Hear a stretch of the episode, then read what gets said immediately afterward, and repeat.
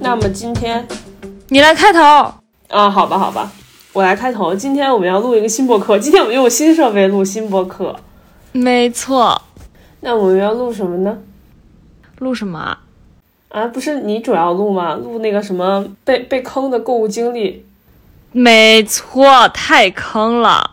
那我就开始了。那你先说吧。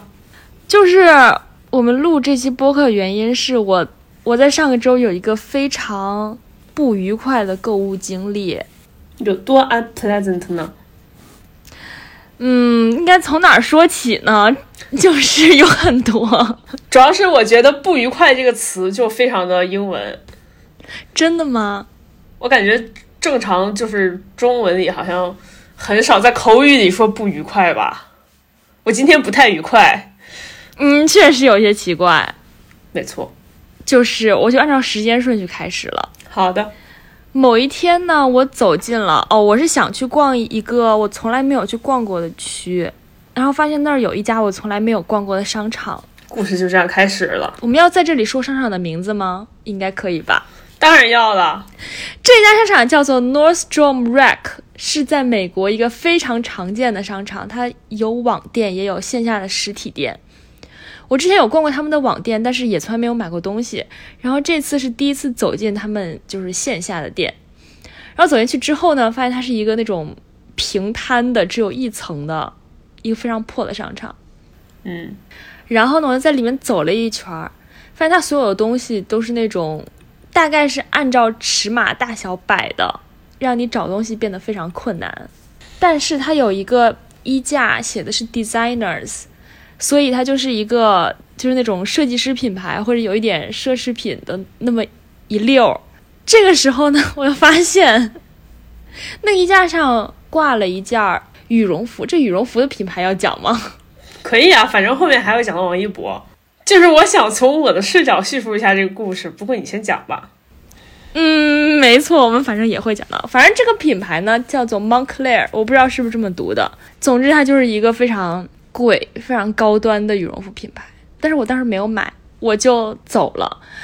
但是那个吊牌上写了它的价格是好像是四百刀，就是非常便宜，因为它原价好像是两千多刀哦。回家之后，我就越想越觉得这羽绒服也太便宜了，我就已经在脑内脑补我我买下这个羽绒服，然后再把它倒卖出去的那个场景。然后我就第二天去想把那羽绒服给买了，然后我就去了那个店，然后发现那个羽绒服它就是有一个不知道有一个什么设备是把它连在那个衣架上的。就是你不能把它从那个衣架上完整拿下来。如果想要试穿，我就把那个衣架往外扯一下，然后它就会告诉那个店员说我想要试穿这件衣服。就有一个店员过来问我，你是不是想要试这件衣服？我说是的，然后他就把那个连着的地方给拿下来了，让我试一下。试完之后，我就说我要这件衣服。他说好的，那我就帮你把这衣服拿到前台，写上你的名字，然后你去前台结账的时候把这衣服给你。我想说这是什么？奇怪的购物流程啊，嗯，但是我也没有多想，我又去把账结了。结账的时候，他跟我说这个衣服是 final sale，是不能换的，不能退的。我说行，我当时想说这么便宜的衣服，我卖出去也能赚好几百吧，为什么要退？然后我就走了。结果哦，我不知道你知不知道，就是 Canada Goose 的羽绒服，它是有分那个保暖等级的。我好像听说过，但我没有仔细的研究过。就是它不同型号会有对应的那个温度，就是比如说零下三十度你要穿哪一个款，零下二十度你穿哪一个款。那我觉得它甚至可以用加拿大城市来命名。嗯，但我并并并不知道。但是这个品牌，我就想知道它有没有就是类似的温度对应表。对，我就想知道这个羽绒服是什么温度下穿的。结果我就去查了一下这羽绒服的型号，我就有了一个惊人的发现，太惊人了，太惊人了！这件衣服居然是说吗？说呀，这衣服居然是王一博同款哦！你是要说这个？我以为你要说这个衣服居然是假货。没有这衣服，首先我是发现了它是王一博同款，就是当我搜这个这个型号的名字的时候，突然出现了一张王一博的照片，而且他穿的就是我买的那个颜色。好的，然后我当时那感觉你就是更容易卖出去了。已经，我当时一边非常无语。不爽，就是我并不想穿这件衣服了，但是同时我又觉得，万一有人因为王一博同款而买了这件衣服，也非常不错，所以当时并没有怎么样。再然后，我在这个衣服的，就是它有一个内兜，内兜里面有一些那个。就是类似于水洗标之类的东西，就是写着它的什么材料、产地，我以为你说你要在衣服的内兜里掏出了一张别人的机票。不是，就是它有一些各种语言的那个那个说明。然后在最后一张，我发现了一张二维码，就是它有一个类似于防伪标志一样的徽章和一个二维码。然后我就发现那个东西是一个，就是它官网做的防伪验证。当我打开那个官网的防伪验证，试图把二维码下面就是有有一排那个呃数字加字母的 code，把它输进去验证的时候，我发现它那个就是字数对不上。哎，我我听你讲这个的时候，我突然有一个小小的问题：如果他要做假货的话，他为什么不拿一个真货的那个码，然后印在所有他做的假货上呢？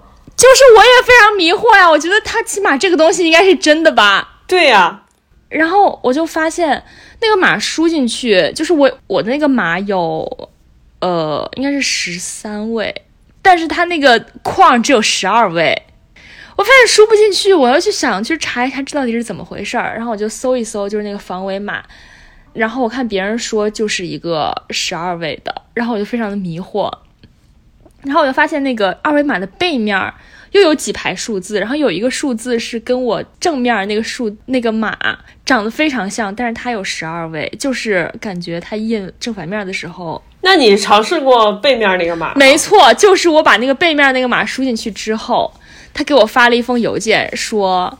We are sorry，什么什么什么，to inform you，这是一个假货。我有一个还有一个问题，就是它会不会是那种一次验证的？就是说这个码只能用一次，然后你第二次输的时候就是一个假货，就是它会显示出是一个假货，但你买这件衣服其实是别人退的，就是相当于那个人已经验证过了，然后当你买到这件衣服再去验证的时候，他就会说是一个假货。好像不是这样的。那我觉得它这个机制有问题。那你比方说你获得了一个真的码，然后你把你做假的时候，把你这个真的码放到所有的你做那个假上，然后你所有的做的假的，只要是这个真的码都能验证出来是真品啊。我也觉得呀，就是我觉得他做假货的，起码应该把这个地方做的是真的吧。对呀、但是好吧，这个做假货的，就是把这个地方也做成了假的。但是我通过查询这个码，发现了一个网站，就是它叫做什么 expert，生成那个随机码不是，就是它叫什么 expert Moncler，就是它它里面有各种教学，教你怎么样鉴别这个羽绒服的真假。我当时他就震惊了，怎么还会有这种网站？哦，就是因为大家都发现了那个码是可以复制的，但是它这个 expert 的其他方法可能是难以复制的。它确实有很多其他方法，然后我就验证了，发现，比如说，它就是假货。对，就是他假货的几个方面，比如说，他说那个衣服那个标上面会有他的名字，就是在侧面那个标上会有这件衣服的型号。然后他说，有的时候假货是用一个名字放到他所有的产品上，所以那个可能是对不上的。哦，我就发现它确实是对不上的。不是，我那个 型号对应的是一个女的长款的羽绒服，但我那件是一个短款的羽绒服。哦，对，但是它是一个男款，而且是王一博同款。谢谢。然后呢，还有什么？哦，这个品牌羽绒服在里面都会有一个水洗的那种小漫画，就是教你怎么样洗涤这个羽绒服。那个小漫画正品的小漫画的每一格的边框是方形的，但是我那个是圆角的。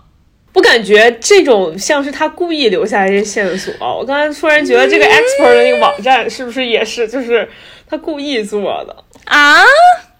说不定你去退货的时候会出现一个 bingo，你都要大奖了之类的这样一个对话，说你买到我们的隐藏款，其实那个 expert 的网站也是专卖的，算了，不是禁止套娃娃。好吧。对，反正我就是各方面觉得这个衣服应该是假的哦。但我必须要说，我在买的时候，我就是当时觉得这件衣服唯一的蹊跷是，它线头有点多。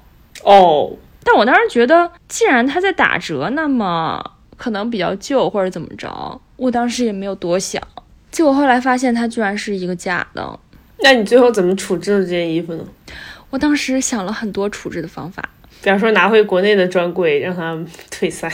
不是，主要是你当时想处这些衣服的时候，我想起了国内就是可以什么假一赔三还是赔十的什么的，然后就给了一些建议，就是我觉得美国可能也会这样，但我从查了查，好像并没有。对我就是，好像美国这边就是你你觉得这个东西是假的，你只能把它退掉，他不会赔你更多的钱。怪不得他出了一个 expert 的网站。对，我觉得如果能就是做到假一赔十的话，假货应该就会做得更好一些吧。没错，对，感觉这个假货就做的非常敷衍。哦，我当时特别不太相信这件衣服是假货，一开始是因为我觉得这么不热门的款式，就是他们造假应该会造一些比较容易卖掉的款式吧。嗯，对，所以我就没有怀疑。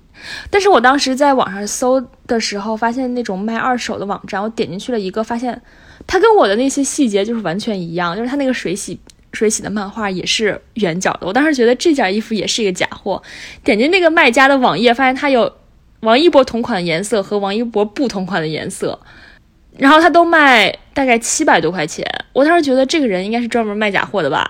他他网店里面还有其他的羽绒服，我有一个小小的问题，就是你们拍羽绒服这种二手网站，真的会细节到就是把那个水洗的漫画也拍上去吗？因为它是在那个羽绒服你打开之后特别大的一个漫画，哦，好吧，就是它印在羽绒服上吗？难道？它印在羽绒服的里面那那一面儿。哦，它就是特别大印在羽绒服上。对，呃，它是一个就是一个布贴在羽绒服里边儿哦，好吧，好吧缝上去的，反正那个就是一个非常明显的东西。嗯嗯，然后呢？我就把这个衣服拿去退，我当时想跟他们说，这个衣服是一个假货，这是一个不合法的事情，然后你们要把这个衣服撤下去，最好在我面前烧掉。然后我就去了那个店，我跟店员说这个衣服我是什么什么时候买的，然后发现它是一个 fake，然后那个店员他当时在给另外一个人结账，啊，他都就是头都没有抬哦，他就说我们从不卖假货。然后我就试图跟他说：“这个你们你们这个就是官网验证的假货。”然后那个人还是头也没有抬，说：“我们从不卖假货。他是 AI 吗？”对，他就说：“我们这儿所有的东西都是正品，但是如果你想要退，就是可以退。但是他最后他之前不是跟你说什么 final sale 不能退吗？”哦，这个事情也非常奇怪，就是我去买的时候，那个店员说这个东西是 final sale，然后在那衣服上有一个牌儿写的 final sale，但是我的小票上说它是可以退的，就是三十天还是多少天是可以退的。所以说这个店可能它就是一个假店，它的小票跟它的衣服也对不上。啊，嗯嗯啊，是吗？不知道，我感觉你这个不像是一个退假货的经历，像是一节那种信息安全攻防课。我整个人都被诈骗了，没错，不会吧？反正最后的结局就是我把这个衣服退掉了，但是感觉他们还会继续把这个衣服摆在上面，卖给下一个人。没错，就是我想讲一讲我的视角看到的这个故事。就是有一天王聪跟我说，我买了一件特别贵的羽绒服，然后跟我说四百刀。其实我当时对四百刀就是没有太大的概念，然后我就觉得四百刀可能在美国，就是在加拿大额可能都要五六百刀的那种情况下，是四百刀，我觉得是羽绒服里面，比较便宜的了？对对对，对，就是我当时觉得四百刀应该没有那么贵，但是你跟我说它原价两千刀，然后我当时觉得就是因为两千这个数字，我也感觉好像就是没有那么的贵，但是我就是理智回来的时候，我一我算了一下汇率，发现它已经超过了一万，我感觉这已经完全超出我的认知。我说我靠，这羽绒服也太贵了吧！然后你跟我说它是王一博同款，然后我突然就 get 到了它。就是这么贵，好感觉好感觉好像也说得通。然后呢，我问你是什么牌子，然后你第一次给我说了一个牌子，就是那个单词。然后呢，我就说哦。然后第二次的时候，你又说你发现你四百刀的羽绒服是一个假货，然后我就又问了一遍，这羽绒服是什么牌子来着？我以为它四百我以为它四百刀至少会是一个我看了一遍能记住的牌子，后来发现并没有，就我连那个牌子无论中文英文我全都没有记住，然后又重复一遍，然后你说气死你了，然后我就觉得这从一个就是那个能挣钱的事情变成了一个亏，说不定要亏钱的事情，但是我又想发掘一点能挣钱的途径，然后我就跟你说，说不定买一赔三呢，结果最后也没有赔，然后还搭上了自己的车费，我感觉非常的不值。没错，就是我感觉我人生中唯一的。三次踏进那个店的那个份额已经用完了。嗯，没错。但是我觉得非常神奇的一点是，就是你当时跟我说它是假货的时候，然后又你之前又跟我说它什么 final sale 不能退，然后我就当时觉得完了，你肯定就是要自自讨，就是自己咽下这四百刀了。结果你说你去了，然后完全没有那个就是多折的就退掉了，我当时还是觉得有点惊讶。对，因为我当时准备是去吵架的。没错，就是我觉得他会不给我退，然后我说，可是你们这个是假货呀，之类之类的。结果那个人就是完全内心没有任何波动，然后就让我把它退了。然后我就甚至忘了告诉他，你们这个是不合法的事情。哦，对，还有一个事儿，就是在你在你说那个你要退之后，我我我就觉得不能退吧。但你又告诉我说你连那个商场的标都没见，我当时就觉得这事儿稳了。没错，因为我当时。我觉得如果我要卖的话，肯定是要把商场的标给剪。但是我就提前发现了它是一个假的。但是我当时没有看其他的衣服，就是我去的时候，它它好像还有另外一件同品牌羽绒服，我但是没有没有注意。但我觉得可能也是假的。这么说的话，我也不知道，或者他可能是真假掺着卖的。如果他一直都卖假的话，他容易被举报啊。嗯。没错，反正我觉得，反正我现在觉得那家店可能有很多东西都是假的，只不过不是每一个品牌都都能验伪。对，没错。我上次就是跟你说这个播客的时候，是不是说我也有一个什么买东西经历要分享？但我现在有点忘了。打蛋器。哦，对对对，就是罗宁呢给我买了一个打蛋器，然后然后当时说是寄到了，就是填的是我们家的地址。完了之后，我们不是五一的时候就是出去了嘛，结果就是我们可能是上午走，中午走的，然后那个打蛋器，呃，在罗宁的淘宝上显示下午就送到了。然后呢，呃，等我五月三号回来的时候，发现门口就是有别的快递，但是没有那快递。然后我们门口有个配件箱，我把它打开，发现哎也没有那个就是。呃，也没有我那个快递，然后我就问那个外呃那个快递员，我说那个什么呃，你是送到门口了吗？他说我就是那个地址上怎么写的，我就怎么送的，我就每件都放到门口。然后我说哦这样吗？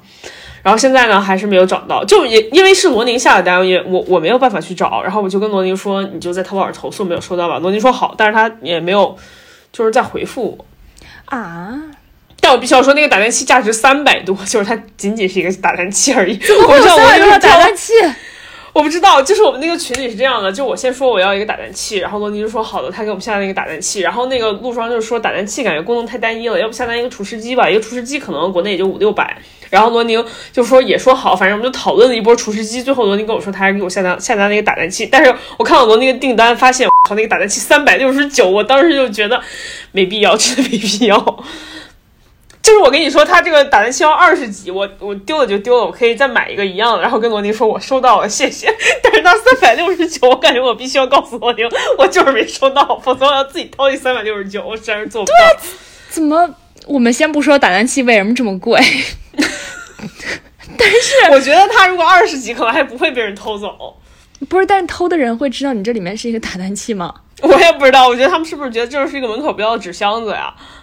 但是它里面有东西，他应该知道，他没拆。哦，说到有东西，那我必须再再贡献一个，就是关于快递的事情。就是我们前两天不是我们沉迷于卖那个二手的东西嘛，然后我卖出好几件儿，就是那个呃，我我有一天卖出了一件衣服，然后还卖出了那个 Switch 的卡带，然后我就约了一个圆通到那个我家门口，说那个，然后我我就一个填的是数码产品，一个填的是衣服，然后呢，呃。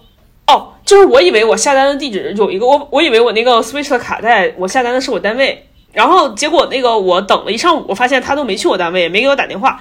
然后我就呃下午的时候主动打电话问那个师傅，我就说那个我这边下单了两个单，嗯，为什么你还没来找我？然后他说你不是下单了，就是都在你家吗？我发现我那个地址写错了，然后就是两个单都写在我家，但是关键那个卡带我拿着去上班了，他就在我手里。然后我说不可能啊，我说那个我家门口只有一个快递。他说不是啊，你不是下单了一个那个卡带，下单了下单他他说你下单了一个数码产品，然后下单了一个那个。衣服，我拿到了一件衣服和一个菜板。我说什么玩意儿？我说你为什么拿到一个菜板啊？然后他说就是一个全新的没拆的菜板啊。然后他说我还想问你为什么一个菜板要写成数码产品，是怕丢件吗？我就极其的无语。然后我跟他说没有菜板，那个菜板应该是我们新买的。然后他说哦，我看是新买，我看上面的物流还没有撕掉，我还以为是你就是就是不要要退货呢。然后他就说那个，然后他就。他就问我说：“那你的数码产品在哪儿啊？”我说：“在我公司，你来公司拿吧。”然后我们俩见面了。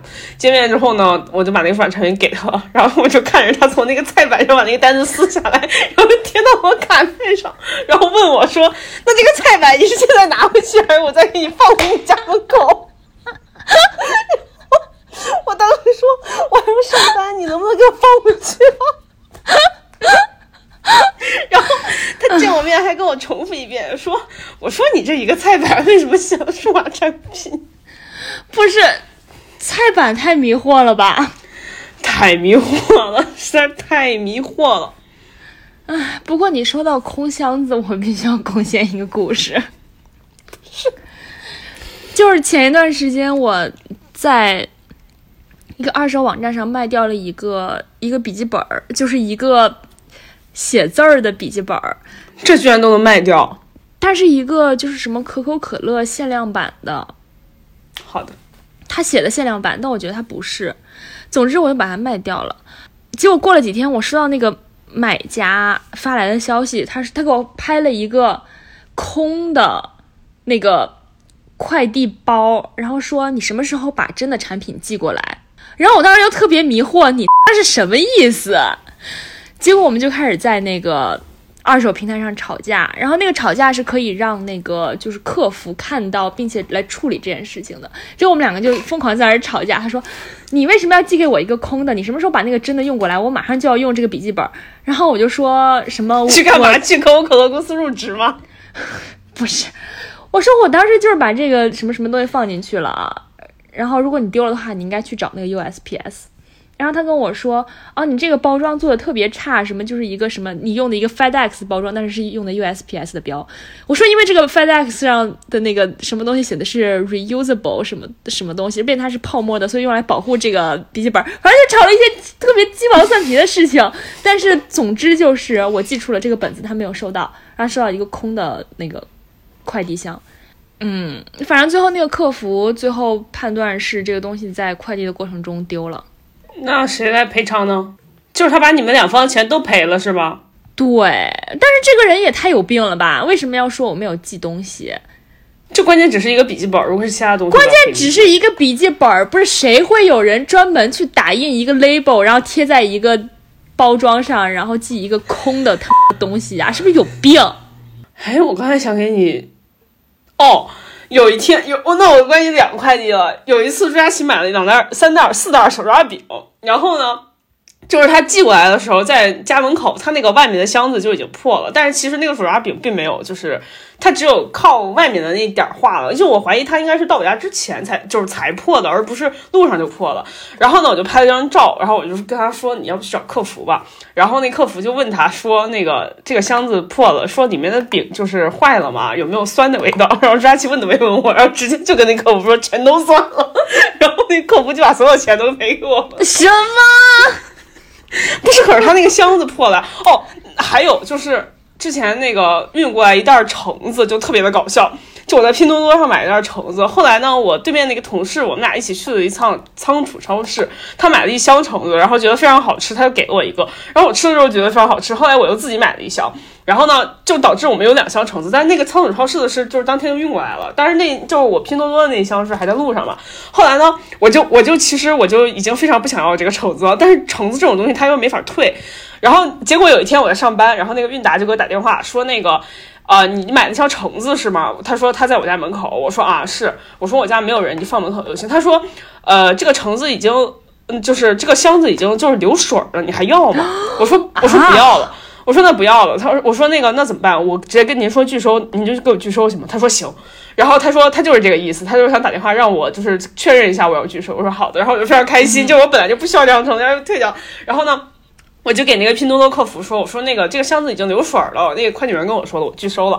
然后那客服就跟我说，呃，你看看。它里面还能不能吃呢？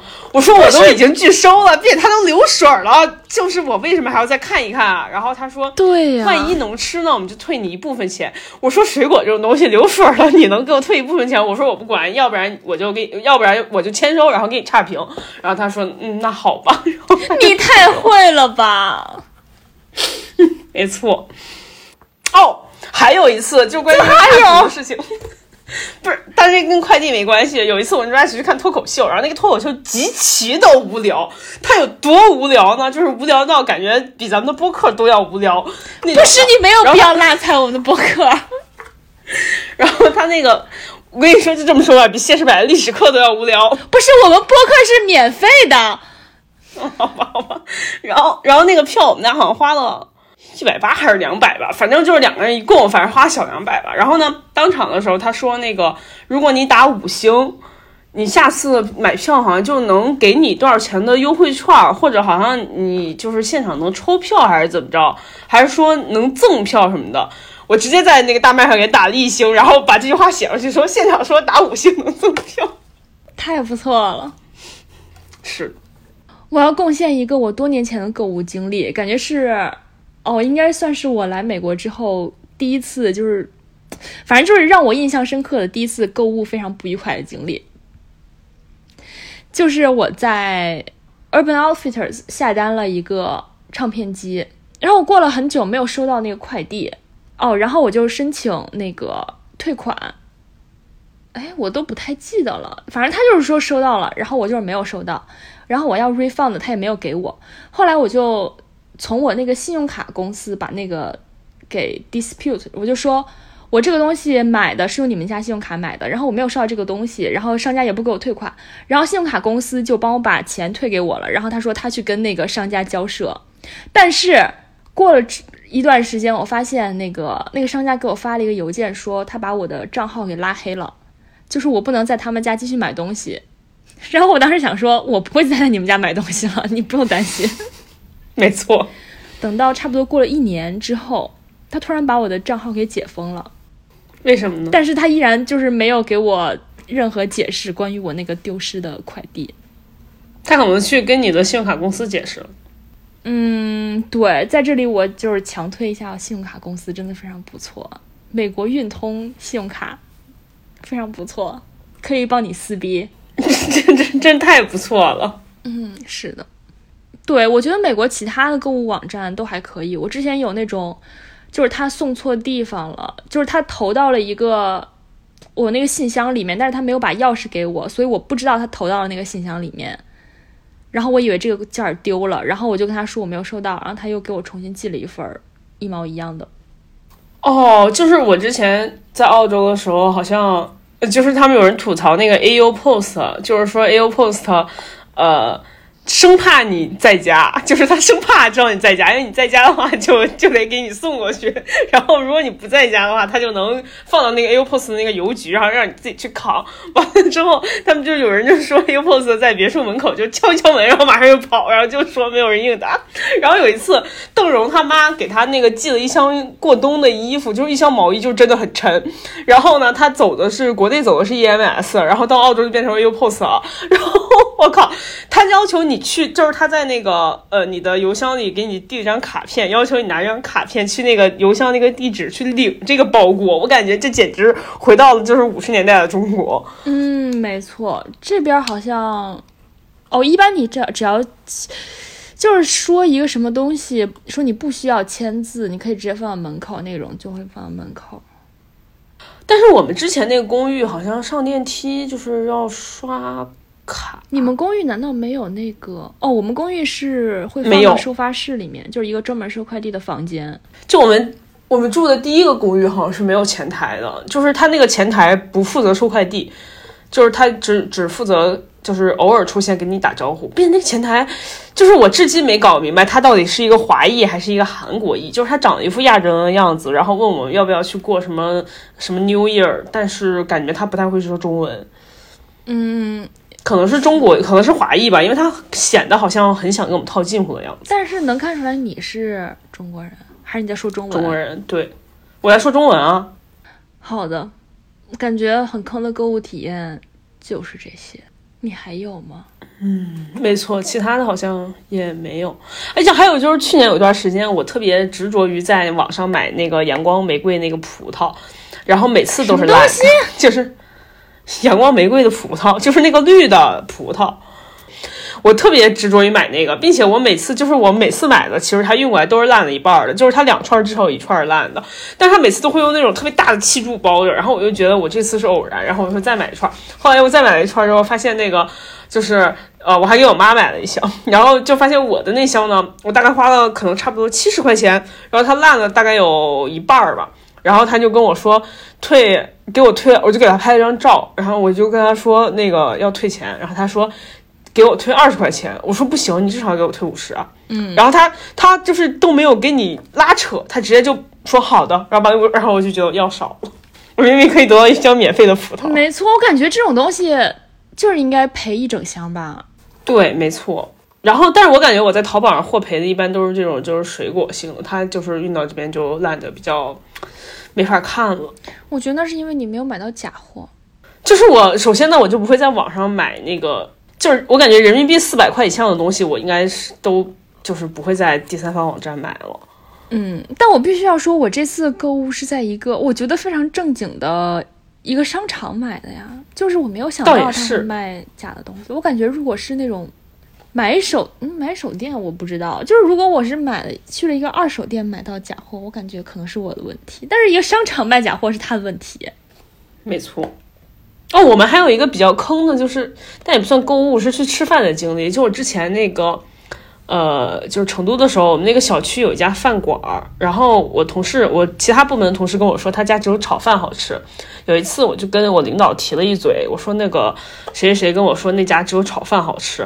然后过了两天呢，我的大领导正好去那个地方吃饭，然后就得到了一张什么一百块钱的优惠券，就是那张优惠券上没有写任何的。呃，就是条件，只是说几月几号之前有效。然后我的领导就我主管就把那个券给我了，说你跟你的那个就是跟你一样大的同事去吃吧，反正就是我我们也不去了。然后我说行啊。然后呢，我们就在那个我记得印象特别深刻，就是袁隆平去世那天，就是好像是那个优惠券有两天就到期了，然后我们四个人就去了。我们刚开始没有说我们要用那个券，然后我们就点了一道。水煮牛肉，然后点了两两两两盘炒饭，然后点了两个青菜吧，好像还是两个那种，反正就不是很贵的菜。然后我们四个人，他们三个都是男生。当时那个服务生不太高兴，就是我们后来觉得他可能是因为觉得我们点了很多炒饭，然后太便宜了，所以他不太高兴。但是呢，他也没说什么，因为那个店也没有其他人。然后吃饭中间呢，我们发现那个水煮牛肉是酸的。就是其中一个人发现是酸的，后来跟我们其他人说，然后我们一人尝了一筷子就是酸的。然后呢，那个人就把服务生叫过来了，说这个牛肉是酸的，你要不给我们退掉，要不重新做一份上来。然后他说不可能是酸的，他就是这口味。然后，然后那然后那同事贼牛逼，那同事把筷子直接递给他说，不信你就吃一口。然后，然后那个人肯定他他也不能吃啊。他说那好吧，那我们就帮你把这个菜退了。后来呢，把这个菜退了之后，我们本来点的就很便宜，就是他退完这个菜更没有什么了，就我们可能一个人就。就加起来可能就两百两百出头吧，然后我们四个人吃完就去结账，然后掏出那张优惠券，然后他看了半天跟我说，这张优惠券是买一千才能用的，然后我那同事就非常不爽，我同事说，你们这优惠券可没写啊，你为什么要这么说呢？嗯，然后后来我们觉得反正我们就已经花的很少了，要不还是算了，然后我们就付两百块钱走，就算了。对呀，主要是我们确实就是感感觉减完那一百块钱，我们一个人可能也就二十来块钱吧，但是我回去之后把这件事情告诉我领导。然后领导说，他们之后聚餐再也不去那家店了。行，我感觉每次就是不好的体验之后，都说自己再也不会怎么怎么着。但是其实对这家店，对方好像并不 care。没错，就是他痛失我一个客户，对他并没有任何影响，一点都不痛。领导做的好，他在干嘛？他在说领导做的好，但是没有什么意义。毕竟我领导可能他本来就不会去这家店，你明白吗？所以他才会把优惠券给你吧。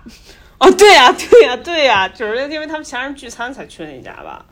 嗯，确实。哦，有一次，哦，就是就是我买 bagel 那家店叫 Panera，然后我经常去那家店买东西。然后有一次我买，就是好像是我点了一些 bagel，就是可以选口味什么的。我发现他给我送过来的口味都是错的，就是并不是我点的那一些。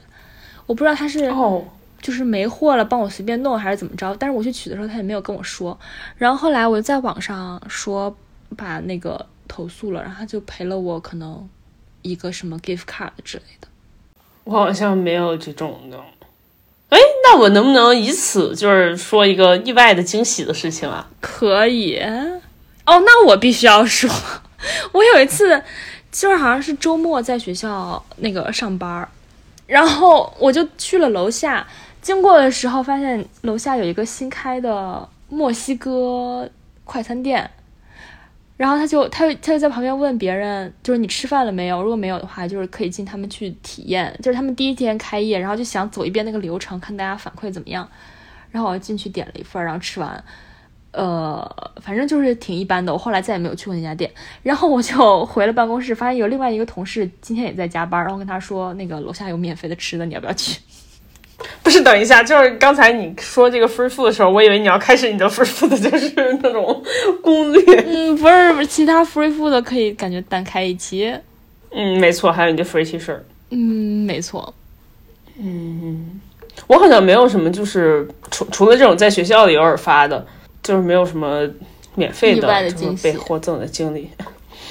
没错，那我们今天录差不多了，录多久啊？但我想再挖掘一些奇葩的购物经历，但好像最近确实没有了。我感觉就是越是没钱，越会有一些奇葩的购物经历。并且我最近感觉我淘宝上东西其实都好多都是你付的钱。没错。哦，那嗯嗯，我不记得说，就是王一桥离职的时候，给他订了一个横幅，就我刚看到有淘宝订单，然后我当时对横幅的大小完全没有概念，然后我问那个店家怎么推荐的，我不知道他是故意的还是怎么着，他就跟我说他没有什么推荐的，要看我自己的需求，然后我就觉得那就给王一桥整一个气派一点的，然后我要一个五米的，我你不知道那五米在那火锅店拉起来到底有多长？五米。没错，说到对东西大小没有什么概念，我比较贡献。就是之前有一个朋友，他养猫，然后我就想说给猫 买一个小零食，然后我又在网上下单了一个，就是猫，我不知道是猫粮还是猫的一个什么东西，然后我以为它是一个，就是我以为是跟那个膨化食品差不多一个包装袋儿，结果是这么结果超级大，就是我都搬不动的一袋儿巨大的猫粮，嗯就是感觉能有好几十斤那种。太多了。我好像没有什么其他的购物经历了，没错，就是我在翻了一下我的淘宝，我感觉这些都还行。嗯，对。但是希望大家告诉我，如果下次遇到卖假货的，应该怎么怎么举报他，还是我觉得美国肯定有这种监管机制吧，它肯定比国内要更健全一些，我也觉得。但是有没有比较不麻烦的方法？比如说发邮件什么之类的。嗯，那么就录到这里。就录到这里。